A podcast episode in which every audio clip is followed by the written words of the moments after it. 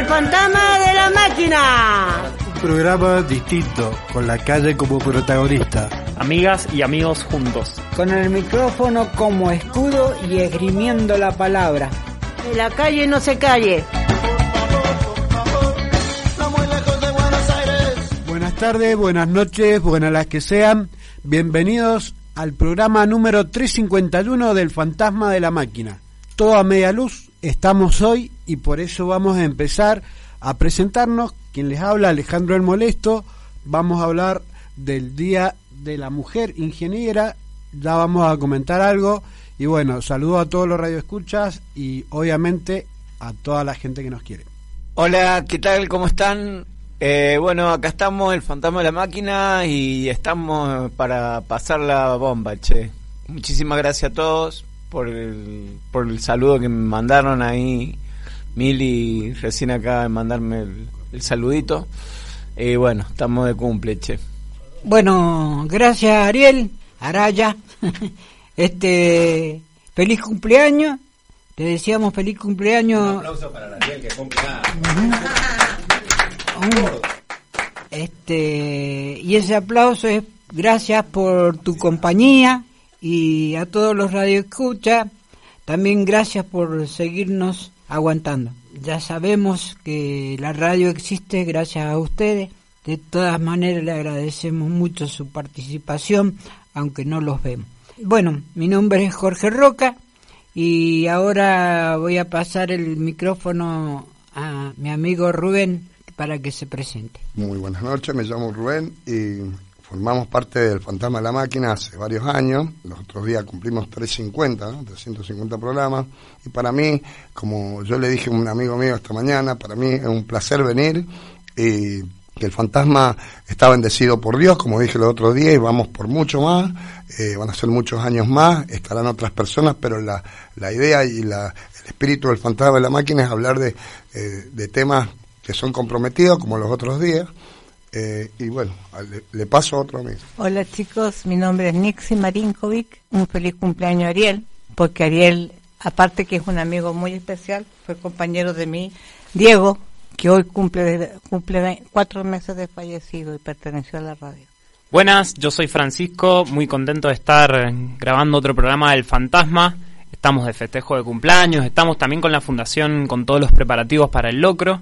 Em, así que bueno, estamos con mucho movimiento y muchas cosas. Quédense escuchando que vamos a hablar un poco del Día de la Mujer Ingeniera, entre otros temas. Buenas, acá Manu, muy contento también eh, con las visitas que tenemos, los mensajes, los avisos eh, el festejo, así que bueno, preparados para un lindo programa. Buenas, ¿cómo están, fantasma? Eh, bueno, primero que nada, feliz cumpleaños a Lari acá, gran personaje, el fantasma de la máquina, Lari ya lleva varios años con nosotros en esta mesa redonda, han llegado varios saluditos, Ari, aparte de la, de la Mili, también la Ceci, manda, bueno, varios gente de la fundación te mandan muchos saludos por tu cumpleaños. Y bueno, hoy tenemos varios temas, el, no, no se vayan de ahí, el próximo temita que vamos a tocar, que va a ser en el próximo bloque, va a ser el Día de la Mujer Ingeniera. Vamos a contar por qué se da este día y bueno, vamos a escuchar algunos audios también de, de algunas eh, chicas que se dedican a esto. Así que bueno, no se vayan de ahí, nos vamos con un temita para cerrar este bloque y bueno, el cumpleañero va a tener el honor de pedir el tema. Y bueno, me agarraron así muy frío, pero bueno, eh, el día fue frío y la verdad que te pinta el gris, viste, y bueno, de acuerdo a los colores, me gustaría algo de reggae, y no sé, ahí yo siempre tengo un amigo y me acompaña a las calles. Eh, ¿Qué te parece, porteño? Algo de reggae. ¿Qué te gustaría, Bob Marley? A ver, poner algo de los Wailers, si puede ser algún tema de, Bob Marley conocido para Ariel, que es un gran amigo y hoy está vestido como un jamaiquino. Me parece regroso. Gracias.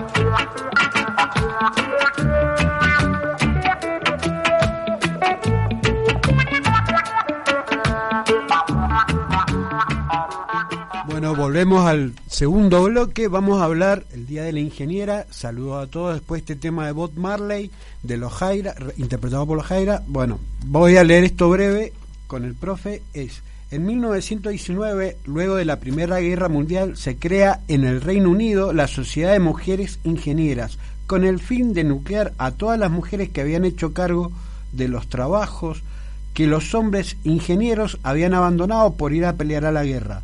Acabado el conflicto, muchas mujeres decidieron continuar, en el, continuar en el mercado laboral, dando origen así a la creación de esta importante sociedad, orientada a la capacitación de mujeres para ocupar puestos de trabajos en el campo de la ingeniería. Y es eh, muy importante esto porque fíjense en que desde el año 2014 esta sociedad conmemora el Día Internacional de la Mujer en la Ingeniería, con el objetivo de destacar el papel de las mujeres ingenieras en un sector que, como ya muchos sabemos, siempre eh, tuvo ámbitos tradicionalmente dominados por el hombre. Bueno, comentario. Y es una posibilidad de, de hoy día de la igualdad de género y también darle la posibilidad de que se termine una vez por todas lo- el patriarcado. Entonces felicito a todas las ingenieras que están estudiando y las que ya son por el gran trabajo que hacen. Y bueno, yo no lo sabía, pero es interesante, tiene una historia. Lo que a mí me queda claro es por qué eh, ellas, ellas suplantaban a los ingenieros porque se habían ido a la guerra, pero que los ingenieros eran, eran todos hombres.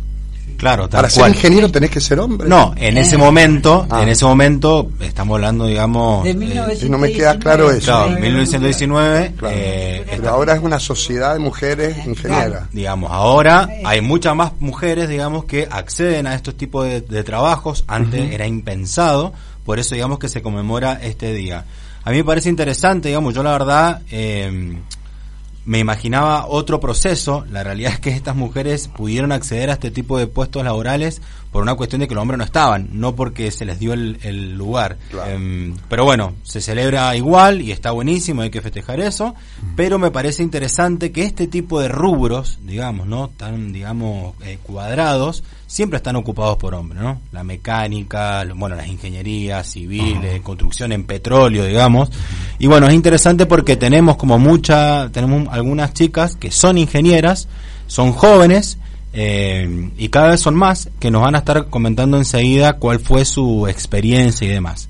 Así Pero- que podemos seguir haciendo nuestras opiniones y enseguida hacerle algunas preguntitas a algunas de estas ingenieras que nos están escuchando. Bueno, ahora que me queda claro, eh, bueno, el concepto de, de que sean mujeres, bueno, yo ya lo he hablado anteriormente, eh, cuando hablo de la mujer, eh, yo pienso que la mujer es igual que el hombre y tiene, los, tiene que tener los mismos derechos y las mismas capacidades. No es, no es, eh, no es posible que en pleno siglo XXI eh, la mujer esté pidiendo derechos que ya lo tendría que tener. Puede ser, eh, hemos tenido, qué sé yo, la presidenta, la primer ministro de Gran Bretaña en, las Malvinas, la que mandó a, lo- a los ingleses a la guerra, fue era una mujer. La mujer puede ocupar cualquier cargo y, y viva viva los derechos de la mujer, pero todavía cercenado y tiene que la mujer siempre eh, pedir y pedir cosas que ya te- debería estar en la Constitución ya está incorporado. La mujer tiene los mismos derechos que el hombre, el mismo género. Lo que pasa es que uno es mujer y otro es hombre. Si en un puesto hay hay 50 puestos, tiene que ser 25 para mujeres y 25 para hombres en el rubro que les pinta, hermano. Ya no, mira, yo la otra vez veía el Mundial de Fútbol de Mujeres, juegan mejor que los hombres al fútbol. Ya se han equiparado eso de que la mujer es, eh, la idea de que la mujer es el género menor, me parece que ya esa idea está vencida. Eso es antiguo porque antiguamente, en los tiempos de mi abuelo, era una sociedad machista en toda esta zona de América Latina. Y yo lo viví en Chile, en que a la mujer se le abrieron las puertas para entrar no solamente a estudiar ingeniería, arquitectura, abogacía, todas las carreras que tú te puedas imaginar. Antes tú ibas a una farmacia a comprar y te atendía un farmacéutico, ahora te atiende una farmacéutica. Parece perfecto. Ah, Entonces, tiene que haber igualdad de derechos. Yo estoy diciendo eso, no, no estoy diciendo lo contrario. Yo pienso que esos derechos ya tendrían que eh, eh, reconocerse y no que la mujer tenga que salir a buscar derechos que ya están incorporados en la Constitución. ¿no? Claro. Mi cuñada es ingeniera. casarse entre mujeres. Bueno, por supuesto, la homosexualidad, porque existe la homosexualidad, el lesbianismo, este movimiento en la cual yo muchas cosas no estoy de acuerdo, de las de, las de los pañuelos verdes, tengo... de- mira, la otra vez me agarré con una y bueno, casi llegamos mal, terminan mal las conversaciones, pero creo que esos movimientos son necesarios porque la la las minorías también tienen que tener derecho, ¿me entendés? La mujer a, a- a determinar y hacer las cosas que... En el tema del aborto, bueno, eso ya es más discutible, Es pero la mujer ya tendría que tener derechos incorporados. No sé, no sé si eh, quieren hacer alguna pregunta en específico eh, que las pueden responder de última estas chicas al final del bloque. Seguimos opinando, obviamente, lo que cada uno piensa sobre este tema, pero podemos ir dejando algunas preguntitas para que ellas puedan ir eh, respondiendo y, y ahí al final del bloque eh, ponemos los audios que ellas nos contesten. Bueno, este, la pregunta es la siguiente. Eda, si bien estamos en el siglo XXI, hay muchos valores que ya se están exaltando, pero ¿cómo, cómo las recibieron sus compañeros, sus colegas, sus futuros colegas de carrera y profesores al ser mujeres y ser minoría en cantidades que están estudiando? ¿Se sintieron que tenían que rendir el doble o el triple de lo que ellos tenían que hacer comparado con los varones? Bueno, chicas, eh, las felicito. Este, lo que más me llama la atención, que es una profesión basada muchos en, en una ciencia exacta, porque que dicen que es exacta, pero no- yo creo que no es tan exacto, pero este, que es la aritmética. La pregunta sería, ¿qué les inspiró o sobre qué base eh, decidieron hacer este tipo de carrera? Ya sea a lo mejor porque hay un pariente que es ingeniero, o por los amigos, o porque hubo una situación que en la vida este, le dio la posibilidad de elegir y eligieron esto. Esa es la pregunta. Entonces, ¿por qué eligió esta carrera? La pregunta mía sería la siguiente, parecía la de Alejandro, pero no es la misma pregunta. Eh, es concreta la pregunta. Si ellas, al haberse recibido de ingeniera en una sociedad o en un rubro que es bien machista, fueron discriminadas, si se sienten todavía en pleno siglo XXI discriminadas con respecto a, la actividad laboral, eh, a, a las oportunidades, si ellas tienen las mismas oportunidades que los hombres en la profesión. Esa es la pregunta. Sí, yo quería saludarlas y bueno, eh, agradecerles muchísimo por poder brindar esa posibilidad, ¿no? De, de captar eh, lo que se llamaba dominado, dominio de las actividades. ¿Cómo sienten esta posibilidad ahora de desarrollarse y cuál es el futuro? Si lo van a seguir haciendo en este país o van a pensar hacer las valijas. Bueno, hasta ahí son un poco las preguntas que tenemos para hacerles. Vamos a escuchar las respuestas que tienen para, para hacernos todas estas, estas chicas que se dedican a la ingeniería.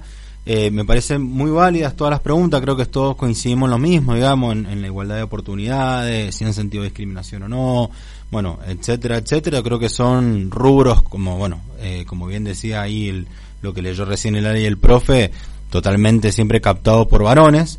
Entonces, bueno, que a poco se vaya eh, rompiendo esto, que no se rompe mágicamente, ¿eh? Esto de que se les dio el lugar, no, tampoco lo creo así. Yo creo que las mujeres han empujado muchísimo para que esto se vaya rompiendo a poco. Ellas han empujado para que eh, darse ellas mismas el lugar. Así que me parece que esa lucha también tiene que ser reivindicada y, decirse como es. Eh, no es que acá el varón les dio el lugar. Eh, así que me parece que eso también está bueno destacar. Así que bueno, escuchamos lo que tienen para comentarnos y nos vamos a un pequeño corte. Hola a todos, ¿cómo están? Bueno, mi nombre es Marina Farrugia, soy egresada de la Universidad Nacional de Cuyo. Bueno, yo les voy a contar un poco mi experiencia como ingeniera industrial. Eh, durante la formación académica, la verdad es que la participación de las mujeres yo pude observar que se fue incrementando. Dentro de mi carrera en particular, que yo soy ingeniera industrial, eh, la relación entre hombres y mujeres en la carrera más o menos está equilibrada. Eh, todavía existe una mayoría de hombres, pero cada vez se ve más presencia de mujeres en las aulas. No así en otras carreras, en otras ingenierías, como por ejemplo la ingeniería en petróleos, en la ingeniería civil, en donde todavía mm, la mayoría son hombres. Eh, hablamos una relación 80-20, más o menos. Así que todavía creo que hay un campo por avanzar ahí. Pero bueno, ya se está viendo que son más las mujeres que eligen esta carrera para, para su mm, ejercicio profesional. Bueno, y dentro de mi experiencia profesional, yo arranqué hace un año y medio trabajando en una planta en donde éramos muy poquitas mujeres. Éramos cuatro mujeres en toda la planta. Hoy somos ocho, es decir, que hemos duplicado la cantidad. Igualmente, en relación a la cantidad de personal que hay en planta, somos muy pocas. Em, pero bueno, se puede ver un poco más de presencia de las mujeres dentro de la industria. Y bueno, esto, esto está bueno. Yo creo que la presencia, esto se va a equilibrar dentro de un periodo de tiempo largo todavía no, no se ve esta no se ve esto porque hay perfiles muy técnicos que hoy por hoy están ocupados únicamente por hombres. Bueno, dentro de la posibilidad de ascenso yo considero que, que todavía falta mucho para llegar también a una igualdad en ese sentido. En lo que yo por lo menos he podido ver dentro de la organización en la que trabajo, son pocas las mujeres que llegan a posiciones o a roles de, de poder o de toma de decisiones dentro de, las empresas. Pero, pero bueno, en mi caso en particular yo tuve la posibilidad de ascenso a una posición de liderazgo rápidamente y, y bueno, creo que, que, las posibilidades cada vez se van, se van abriendo para las mujeres de a poco y es un proceso creo que va a llevar tiempo. Eh, por esto que comentaba, que hay muy poca presencia de mujeres dentro de la industria todavía, pero, pero bueno, de a poco creo que, que esto se, o espero que esto se, se pueda equilibrar y, que realmente sí exista una igualdad de posibilidades para los hombres y para las mujeres, sin importar el género, digamos. Hola, buenos días. Eh, soy Juliana Giorgio, tengo 27 años y soy ingeniera industrial recibida de la Facultad de Ingeniería de la Universidad Nacional de Cuyo. Me recibí hace unos dos años y medio, casi tres da. Pude llevar más o menos la carrera al día y hacerla en unos seis años aproximadamente. Hoy en día me encuentro trabajando por suerte de mi profesión. Trabajo en RRC, que es una empresa de, camiones de transporte internacional. Es una empresa chilena que, bueno, yo me encargo en la parte de planificación de la logística de la línea internacional, de todas las importaciones y exportaciones que hacemos con Chile. Empecé a trabajar ya en mi último año de la FACU, así que hace unos tres años, tres años y medio que trabajo acá. Por suerte estoy muy contenta y me gusta mucho la empresa. Eh, sí creo que, que bueno, quizás al ser mujer, joven, eh, en un rubro un poco más duro y acostumbrado a, que hayan hombres, quizás en algún momento sí he sentido alguna dificultad mayor, digamos, para enfrentar las tareas o, poder llegar a, mandos un poco más altos. Eh, hoy en día ya sí estoy en un, en un grado de, de dirección media alta. Eh, creo que las dificultades, digamos, que se imponen, eh, bueno, necesitamos un poco más de herramientas a veces o de fundamentos para poder convencer de nuestras ideas o de convencer, digamos, al personal en sí. Creo que ese es uno de los desafíos que, que nos eh, impone, digamos, el mundo laboral. Pero la verdad que, que no, yo por lo menos no he tenido ni ni situaciones así realmente de discriminación ni de desigualdad. Eh, nunca me he encontrado con un trabajo o una oportunidad donde sea excluyente eh, ser hombre o mujer. Creo que eso se está tomando mayor conciencia en las empresas y en los trabajos eh, que ambos géneros podemos hacer eh, igual de bien eh, un trabajo, aunque bueno, hay, hay lugares donde todavía cuesta un poco y hay que seguir rompiendo paradigmas. Eh, y aunque el discurso a veces es que no, en el día a día o en las acciones, bueno, siguen habiendo algunas tropezones o, paredes contra las que nos chocamos, pero bueno, sí creo que, que ha cambiado bastante. Por lo menos cuando estaba en la Facu eh, no mm, nunca tuve alguna situación así y no creo que el número que éramos en ese momento no era tanto mayoritario, eh, creo que era un 40% mujeres y 60 hombres quizás. Eh, quizás la carrera de ingeniería industrial es un poco más igualitaria a nivel de hombres y mujeres. Eh, hay otras ingenierías que son un poco más extremas en los, en los números, pero sí creo que ya hoy en día la mujer tiene un poco más de, de posibilidades de decisión. Sí creo que sí la tiene que seguir eh, remando y luchando en el día a día en todo, pero pero bueno, la verdad es que yo me encuentro muy contenta y he tenido un montón de oportunidades. Eh, obviamente siempre hay que estar demostrando, eh, siempre que pueden ponerte a prueba eh, lo hacen, digamos, pero pero bueno, eh, la verdad que yo me he podido desarrollar muy bien y aunque hoy en día soy, eh, creo que sí, la única mujer en mi área eh, y en el equipo, eh, que el equipo serán unas 10 personas en total, soy la única mujer. Creo que a futuro por lo menos está cambiando y se está dando un poco de lugar eh, que le corresponde, digamos, de igualdad al, a la mujer. Creo que hay mil derechos que todavía tenemos que seguir luchando eh, y está bueno igual que, que todos vayamos tomando conciencia de eso eh, y que en el día a día podamos cambiar nuestras acciones, eh, tanto en el mundo profesional y laboral como en el en el mundo del día a día, eh, en nuestras casas, con nuestros amigos. Hay muchas acciones inconscientes que aún no quedan, digamos, por, por resolver y bueno, que hay que seguir eh, ahí insistiendo. Eh, pero bueno, la verdad que la, experiencia que yo he tenido ha sido bastante, bastante buena, así que estoy muy contenta. Así que nada, espero que, que les sirva.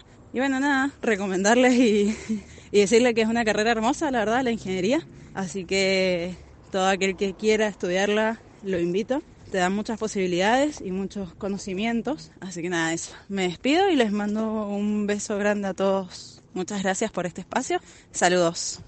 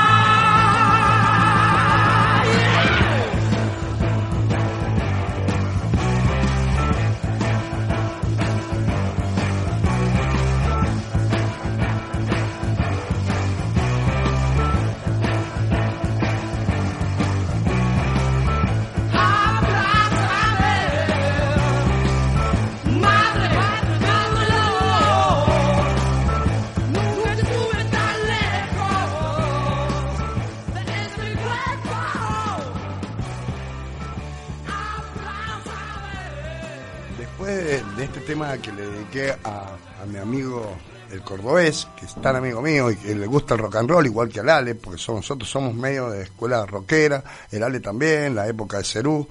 Le dediqué eh, crucifixión de pescado rabioso. Me gané un, un día felicitado, aplaudir.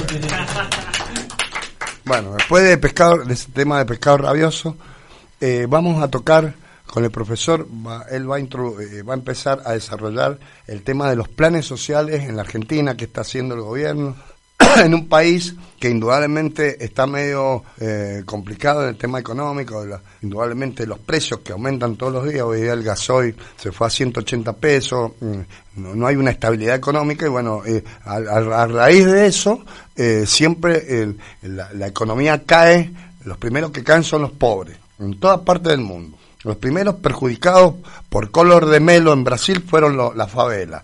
Los perjudicados por Bolsonaro, por la, la idea mesiánica de hacer un país como Estados Unidos, estos capitalistas neoliberales eh, terminan destruyendo a los pobres. Y el segundo tema vamos a hablar de justamente de lo que estamos hablando, de la- está pasando en Sudamérica, el triunfo de Petro en Colombia, que para mí es totalmente impactante, igual que para mi amigo Dubán. Nosotros, yo salté de alegría, no podía creer que Colombia tuviera un, que vuelva a la izquierda a Colombia, para mí es un paso muy importante porque eh, la izquierda se está afianzando en Sudamérica eh, y eso es importante. Eso es importante, aunque- ustedes no lo crean, por el tipo de derecha que hay en, en- Sudamérica, precisamente. Es, la derecha del- de, Sudamérica siempre fue criminal y asesina en Brasil, eh, lo que hicieron en Bolivia, eh, Suárez, bueno, el militar ese que también mataba, genocida, lo que hizo Pinochet. La derecha, la derecha eh, sudamericana, encabezada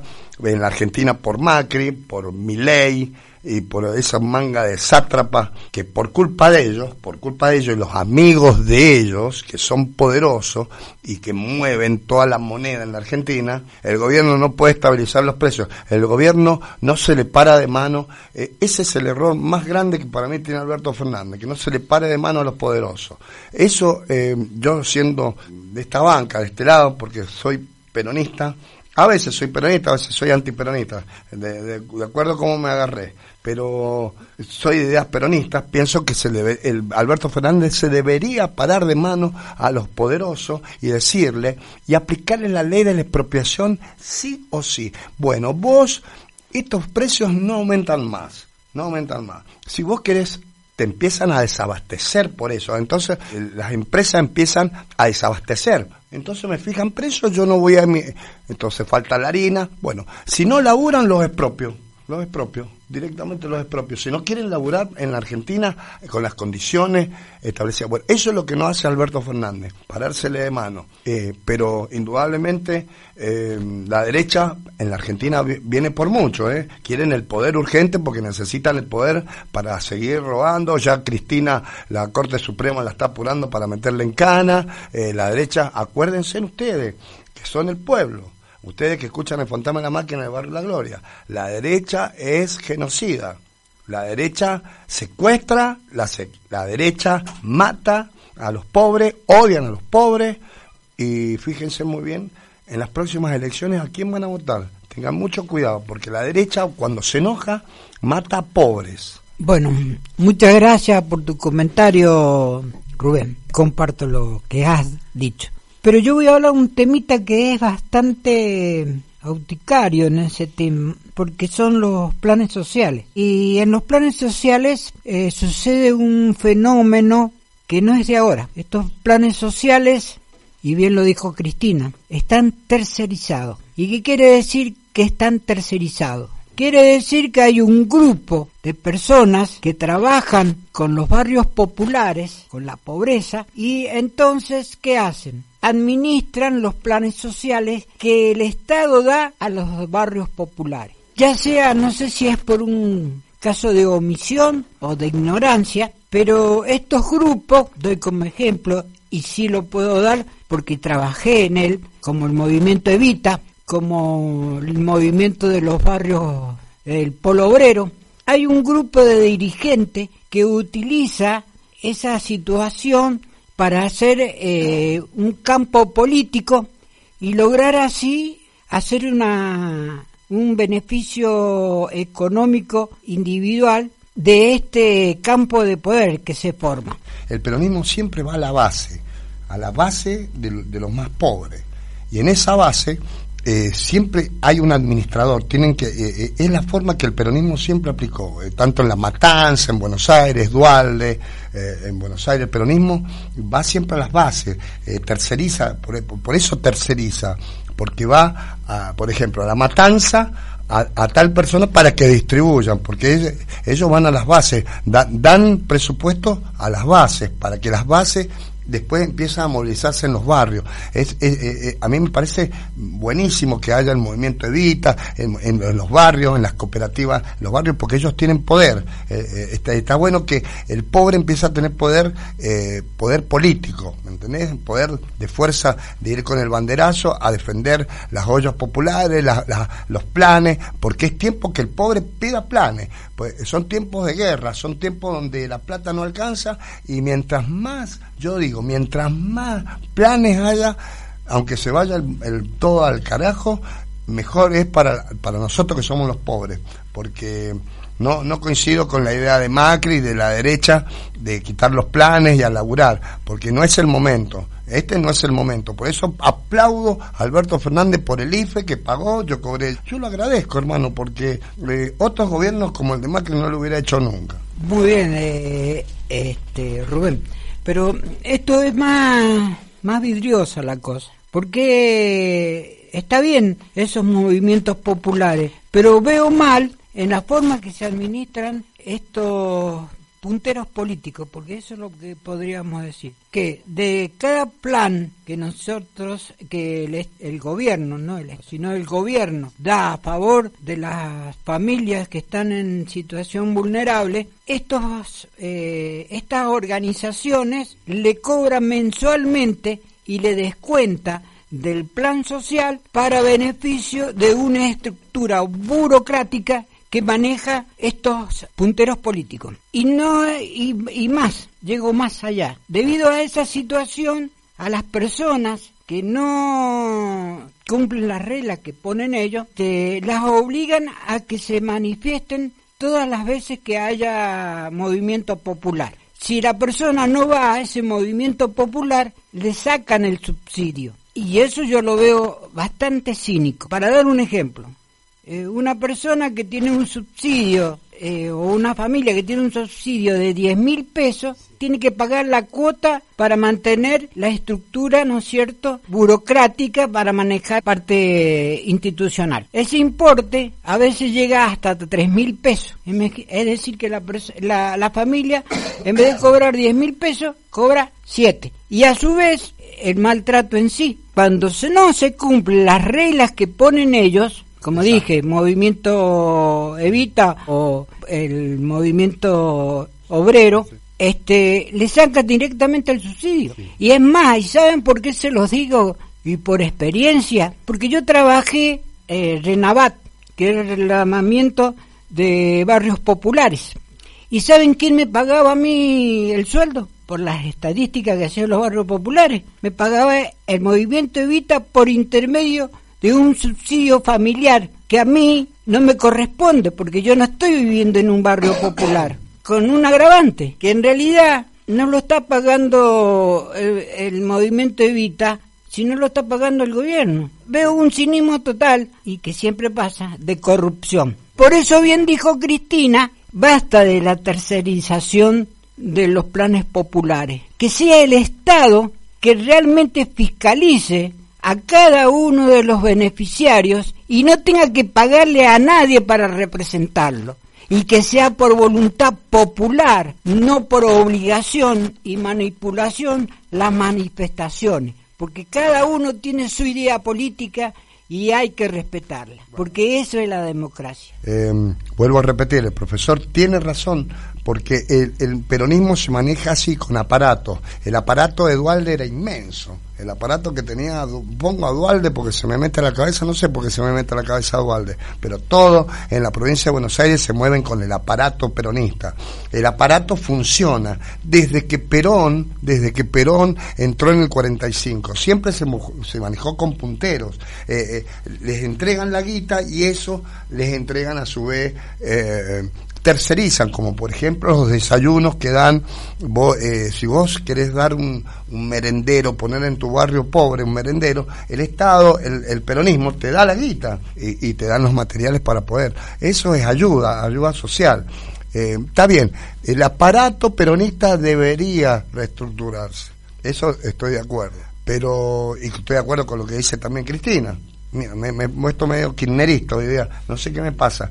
Me voy a tener que ir, voy a tener que ir urgentemente a, urgentemente a mi psicóloga Santoro para que me saque este monstruo que tengo. Pero hoy día soy peronista. Acá hay una cosa que a mí me sigue picando desde un principio, que era que volvimos para ser mejores. Y entonces la pregunta es, si volvimos para ser mejores, esta situación de los planes sociales hay que mejorarla y tiene que intervenir el gobierno y fiscalizar el gobierno quiénes son los personajes que están al frente y manejan esos planes sociales. ¿Por qué esa atribución de estos personajes que en realidad a veces ni siquiera salen de los barrios populares? Como el caso de Navarro, el chino Navarro. El chino Navarro es un hombre que no sabe lo que es la pobreza, porque él generalmente, la esposa es doctora y trabaja en un centro de salud y está manejando todo un dinero que no le corresponde. Entonces, es la pregunta siempre hago, si volvimos para ser mejores, tenemos que tener autocrítica y Alberto Fernández no le diga pícaros, son delincuentes. El profe da, dio nombres y todo. Si, si explota el fantasma de la máquina, ya sabemos. No, la verdad que es un tema bastante controversial, sobre todo por esto. Tiene así como una línea delgada. La realidad es que hay muchos derechos, digamos, adquiridos que se le sigue mal llamando eh, planes sociales, ¿no? Eh, asignación universal por hijo, un montón de otros derechos por embarazo, qué sé yo, cualquier otro derecho que eh, se le sigue llamando plan social. De todas maneras, coincido creo que con ambas partes, cualquier tipo de ayuda extraordinaria a cualquier ya derecho vinculado con la ley, debería ser, digamos, una relación directa Estado-beneficiario y nada más sin ningún tipo de intermediario. Es verdad que en todos los partidos políticos, más allá del peronismo, siempre están estos punteros que hacen intermediario, pero obviamente para una voluntad política o, más que nada eh, electoral de cómo manejar esos fondos y demás. La plata probablemente sigue, llega igual a esos barrios, pero bueno, llega con esos condicionamientos que no deberían ser. Sí me parece interesante esto que dice eh, Rubén, digamos que en, épocas así de mucha crisis, el Estado es quien tiene que salir a, dar una mano, que se tiene que hacer cargo, digamos, un poco de esto, más allá que la crisis sea culpa no del gobierno, actual, porque puede ser una crisis a nivel mundial como fue la pandemia, una crisis a nivel nacional como fue la pandemia que se llamó Macri, que eso, hay como varias pandemias que han sucedido y bueno, el gobierno que está ahora se tiene que hacer cargo de alguna manera. Se puede, puede ser con trabajo, sería lo ideal, con producción, con inyección en las pymes y demás, se está tratando de hacer, pero bueno, está complicado. Sí creo de que sigue, tiene que haber este tipo de ayudas, planes sociales, IFE, llámenlo como quieran, y sí creo que me parece que es una buena noticia no solo para Argentina sino para Sudamérica que a poco la derecha se va corriendo. Y no se va corriendo porque vino un viento digamos. Se va corriendo porque el pueblo que ha vivido en los últimos años con derecha se está dando cuenta digamos que no se puede ir más así. Le pasó a Chile con un montón de revoluciones en las calles muchos muertos detenidos etcétera etcétera. Hoy por hoy eh, pudieron decidir digamos otra línea para su presidente Colombia lo mismo, Bolivia, Perú también, eh, hace no mucho. Eh, solamente quedaría Brasil con Bolsonaro, hay que ver cómo, cómo van las elecciones cuando, cuando sean. Eh, pero bueno, me parece para mí es una buena noticia, no solo para, para Argentina, no solo para Mendoza, sino para todos los que estamos vinculados, digamos, en los barrios populares, para todos los que estamos vinculados en la cultura popular, porque como dijo Rubén, la derecha para mí mata pobres siempre la derecha, también la, la, izquierda lo hace, o sea, lo hacen todos cuando juegan con el hambre de la gente. O sea, por un lado, especular con utilizarlo planes sociales para manejar la voluntad popular de la gente está mal, la derecha invertir en cosas que no tiene que invertir y llenarnos de deudas también, lo que sería bueno que nos acordáramos que somos personas, necesitamos trabajar y a veces con tantos planes nos olvidamos de trabajar. Evitamos, Mendoza es un claro ejemplo, hay que no voy hay que ir a cosechar, no, no vamos a cosechar porque voy a perder el plan social. Pero bueno, empezar a trabajar en algo. Sí, ya voy a trabajar y ya voy es el ya voy y nunca van. La idea es que la necesidad que tiene la gente hoy es de, de tener un, un, dinero que, que valga, o sea, de que me vale que me den 10 mil pesos y esos 10 mil pesos o 100 mil el mes que viene no valen, o este mes ya no vale nada. Cuando vengo a cobrar, voy a, a comprar algo y me han aumentado la nafta, eh, la harina, el, eh, la comida, la carne. Hoy casi es un, es, es un lujo comer carne, sinceramente, un lujo que no nos podemos dar y bueno, lo ideal, lo ideal sería que no se manipule a la gente con el hambre. Lo que dice Alejandro que también tiene muchísima razón en lo que está diciendo. Este país está totalmente despedazado. Eh, en lo económico, eh, los pobres eh, la están pasando muy mal. Yo lo veo en la calle, los testeos, eh, las clases medias también la están pasando bastante mal. Estamos en una crisis que no sé si se debe, el diagnóstico lo que dice Alejandro es perfecto. Estamos mal, Alberto Fernández, estamos mal. Están, los pobres están muy mal y esto puede terminar en un estallido social en cualquier momento si acá alguien tira un, fósforo, puede explotar. Tengamos cuidado y es un, un, llamado de atención también al gobierno para que, eh, como dice Alejandro, somos seres humanos, creo que también nosotros merecemos, eh, como viven también los ricos, eh, no tenemos acceso, Alberto Fernández hace rato que no nos da una milanesa, nos larga un bife con puré, hace mucho que no, no vamos a tomar el té al, rincón suizo, bueno, placeres que yo tenía en los 80 ahora son impensados. Cuando me pongo a pensar cómo viví yo y cómo vivo ahora, me parece que estamos en la era de piedra, Alberto Fernández. Estamos en la era de piedra. Para cerrar el bloque y también, bueno, eh, coincido totalmente con lo que dice Lale, con lo que no coincido es que muchas veces se habla como eh, pueblo y Estado, y es una relación así unilateral nada más. Y en el medio hay un sector privado que todo el tiempo está peleando para sus propios intereses. Esto de por qué nos van a cosechar. ¿Sabes por qué nos van a cosechar? Porque les pagan dos pesos el tacho. Entonces, si yo voy a ir a, a, estar todo el día con tacho, con 20 tachos para que me rinda un día laboral que lo hago acá, eh, limpiando vidrio o barriendo una vereda, ni en pedo voy a cosechar. Entonces muchos dicen, no se va a cosechar, pero ¿por qué? Porque no hay gana, no, porque te pagan dos pesos el tacho. Entonces anda vos, digamos, a cosechar por dos pesos, digamos. Y otra realidad, otro mito, que en esto también yo laburo en eso, no se pierde ningún tipo de plan social por eh, ser cosechador. Y lo último que les voy a decir, la clase media argentina no se hizo por los conservadores. La clase media argentina se hizo por el peronismo. El peronismo permitió que hubiera clase media, que el cosechador, el, el hijo del cosechador o el hijo del sembrador o el hijo del, del empleado de la municipalidad pudiera ser abogado. Acuérdense de eso. Bueno, pido un tema de Cerú Girán eh, que se llama Seminares. Quiero ver, quiero entrar. Nena, nadie te va a hacer mal excepto amarte. Vas aquí, vas allá, pero nunca te encontrarás al escaparte. No hay fuerza alrededor, no hay pociones para el amor.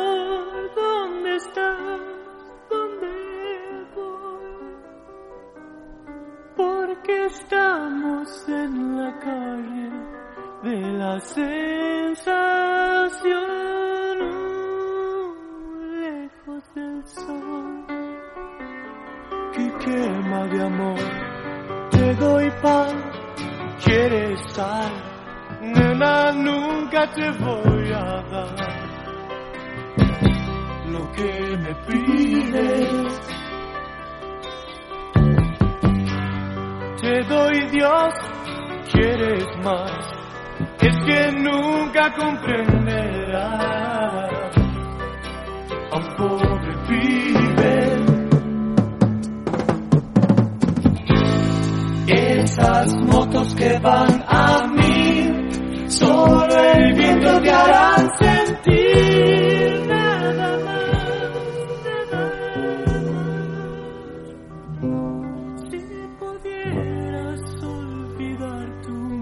て触れ